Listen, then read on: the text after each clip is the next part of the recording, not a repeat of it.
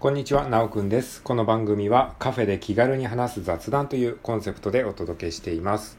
さて、本日のテーマはこちら。中古ソフト購入時の密かな楽しみ。イエーイ。はい、こういったテーマで話していきたいと思います。よろしくお願いします。ということで、今日はえー、2022年の10月の4日火曜日でございます。はい。で、今日は気温はですね、えー、今調べたところ29度ですね。相変わらずまだ残暑って感じですよね。もう10月に入ってんのに、結構なんか、えー、残暑が長引きますよね。はい。えー、で、ドル円チャートがですね、1000、えー、1000じゃないや、144.84円でございましたね。まあ、145円に、えー、まあ、行くか行かないかのところでうろうろ、まあ、行ってないんですけどね。あの、い、行こうとしてるんだけど、なかなかこうね、145円のラインを超えるのがちょっと難しいみたいな、そんな感じでしょうか。はい。で、えっと、今日のテーマはですね、えー、中古ソフト購入時の密かな楽しみというテーマでございます。まあ、前回の放送に引き続きね、あのー、話していきたいと思うんですけれども、で、前回の放送でですね、昨日の放送で、あの、任天堂 DS の、えー、もっと英語付けというソフトとですね、あと、TOEIC のね、学習というか対策の、えー、任天堂 DS のソフトをね、えー、ブックオフというか、あの、駿河屋さんですね、中古の、えー、ソフトのお店で、えー、280円とか290円とか250円とかぐらいの、まあ、えー、すごくね、安い値段で、ゲットしたよって話をしたと思うんですけれども、そこからね、ちょっとまた、あの、気になって、もう一回ね、ちょっと今度ブックオフの方に行ってね、え、その英語付け、ね、もっと英語付けじゃなくて、英語付けの方のやつと、英語付けと、あとね、ノバウサギの、えー、英語学習ソフトっていうのがね、あってですね、あの、結構レアだったというかね、あんまり見かけないソフトだったので、あ、なんかこれ面白そうだな。ノバウサギって覚えてますか？あの、まあ、まだあるんですけども、なんか昔めちゃくちゃ CM やってましたよね。あの、黄色い、黄色いくちばしみたいな口と、あの、ピンクのね、全体、全身ピンクのうさぎ。で、そのノバウサギの、えー、英語の学習ソフトがあったので、それをね、2本ね、買ってきました。これ両方とも290円、290円だったかな？はい。だったんですよね。なのでね、あの、まあ、計4本になりましたね、英語の学習ソフトが。はい。英語の学習ソフトね。まず一つ目が、えー、もっと英語付け。二つ目が、えー、TOEIC テスト DS トレーニング。で、三つ目が、えー、英語付け。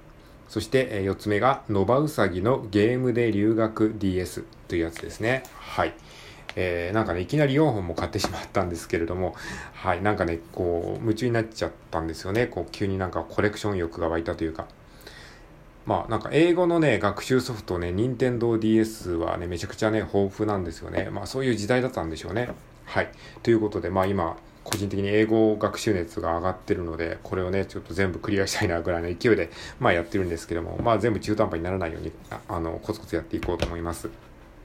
はい。で、そこでね、今回はね、何を話そうかというと、そのね、えーテーマに戻りますけども、中古ソフト購入時の密かな楽しみという、えー、テーマでね、今回話してるんですが、えー、それは何かというとですね、まあ、結論から言うと、えー、前のオーナーのセーブデータを見ること。これがね、密かな楽しみというか、えー、なんですよね。この前回の所有者がどんなセーブデータを残しているのかっていうのを結構気になりますよね。これがね、新品のソフトにはない中古ソフト購入時の密かな楽しみなんですよ。はい。で、今回はね、それについて話していこうと思うんですけれども、まあ、何を話すかっていうと、まあ、この4本ね、せっかくね、あの、この英語学習系の DS ソフトを買ったので、この4本のね、あの、過去のえー、オーナーのセーブデータが全部入ってたので、それをね、ちょっと見たので、その、見た結果の、まあ、共通点っていうのをちょっとシェアしてみたいなっていうふうに思っております。はい。で、このね、4つのソフトともね、全部ね、あの、ありがたいことに、オーナーというか全所有者のセーブデータがね、ちゃんと残ってたんですよ。で、これまあ、ロールプレイングゲームみたいなものと違って、あの、パーソナルのもんじゃないですか。もう、英語を学習するためのソフトなので、その人のね、その学習した、こう、履歴みたいなのが、本当にね、あの、リアルに残ってるので、それがね、すごいね、面白いなっていうふうに思ったんですよ。でね、あのーこれ全部ね、まあ、この当時の流行りというか、まあ、基本的にその英語付けのフォーマットに従って、えー、作られているソフトがね、本当に多いなっていうふうに思ったのは、あの、カレンダー、ね、月間カレンダーみたいのに、こう、ハンコをポンポンポンと押していくっていう、そういう感じでこう、習慣化づけるっていうのが、これ全部のソフトに共通してたんですよ。だからその、ノバウサギのゲームもそうだし、この TOEIC テストのゲームもそうなんだけど、なんかね、英語付けのフォーマットをパクってるような感じのものがね、結構ね、あの、当時の主流だったのかなと思うんですけど、まあカレンダーみたいのがあって、で、そのね、えー、全所有者の、セーブデータを開いてみて、で、そこからカレンダーをね、ポチポチポチポチって押していくんですよ。な、何しろね、これ今、今2022年じゃないですか。2022年の10月っていうカレンダーを、この前の月っていう矢印をポンと押すと、2022年の9月ってなって、そこからもうポポポポポポってもう押していくんですよ。まあ、要は選択ができないんですよね。2008年に戻るとかってできないので、もう本当に一つ一つこう、あの、えー、前の月ボタンを押して、こう、ガーッとしていくんですけど、全然ね、スタンプが出てこないんですよ。だから、いつ、いつ頃やったのかっていうのがわかんないから、もうひたすらこう えー、カレンダーの前の月ボタンを連打していっていくとね、ほとんど、えー、この4つのソフト、まあ、ほぼ全部ね、あのー、だいたい2006年の、えー、12月から2008年の最初ぐらいまでですね、要は2006年の末から2008えー、8年の初めぐらいまでの間に、えー、や、えー、プレイされてたっていうのが、これ全部のデータ、共通でしたね。つまり、まあ、要は、まあ、当たり前ですけど、このソフトが出た当時に、か、おそらくね、新品で購入して、やってたっていう人が、まあ、すべてだったんですよ。で、もう本当にね、面白いことに、だってこれ中古でで売ってて、2022年までこれ中古で出回っていたのに、その後にこうセーブデータが作られた形跡が全くないんですよ。つまりこの4つのソフトとも全部、おそらくですね、初期オーナーが、えー、プレイをして、その、発売した当時にプレイして、で、そこから、あのー、その当時に、えー、やったまんま、おそらく手放して、で、その後に、まあ、買った人はいるのかもわかんないけど、全くね、プレイされた形跡がないんですよ。だから2015年に、えー、また別の人がやってましたっていうデータはね、一回もない。それがね、やっぱりね、面白いなって、興味深いなっていうふうに思ったことでした。つ、つまりまずね、いつ頃プレイされてたかっていうのは、えー、つまり、えー、発売当時ですね、2006年から2008年の間。そして、このね、4つのデータとも全部ね、まあ、ほとんどね、あの、最初のレベルのところで終わってましたね。あの、なんか、かなりのレベルまでやり込んだっていうのは一つもなかったです。この4つ全部ね、もう最初の一番初期のレベルで、あの、挫折、おそらくね、途中で飽きちゃったんでしょうねっていう感じでした。で、その犯行の押された形跡を見ると、まあ、ほとんどね、あの、大体1ヶ月、もう本当にスタンプいくつか押しただけで終わっちゃってるとか、あとはまあ続けてる人もいたんですけれども、まあ、それでも3ヶ月ぐらいとか、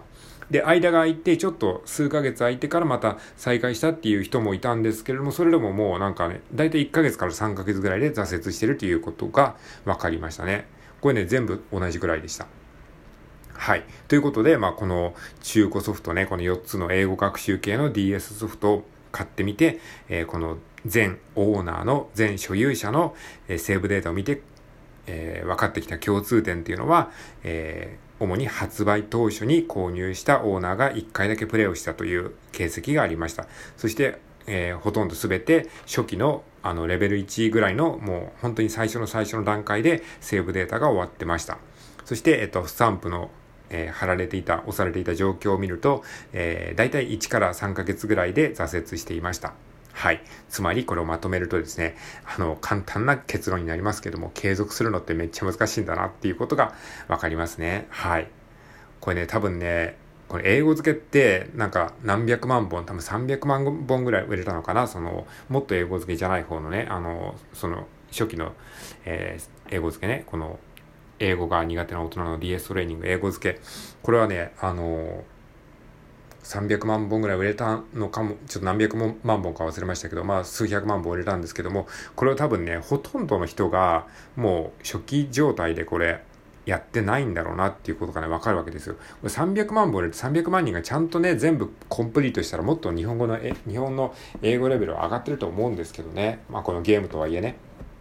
だから、やっぱり英語を学ぶっていうのはゲームですらもう本当難しいんだなと思いました。いや、ゲームですよ、ゲーム。あ教科書とかじゃないんですよ。あこれが参考書だったらもっと継続率低いんじゃないかなっていう感じがしますよね。ゲームですらみんなほとんど、えー、レベル1の段階で、えー、飽きてしまって、1から3ヶ月ぐらいやって、もう中古に売っちゃったっていうね、ことで。で、この中古市場にこれだけの長い間ね、もう15年以上出回っていたのに、その後、このソフトを購入してやった人も、まあ少なくとも僕が買ったソフトの中では、えー、なかったですし、はい。まあやっぱね、ほんとね、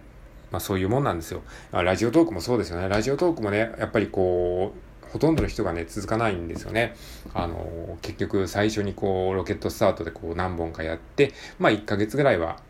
で、1から3ヶ月ぐらいは続きますけども、そこからこうなんかね、だんだんフェードアウトしていってしまうっていう感じで、うん、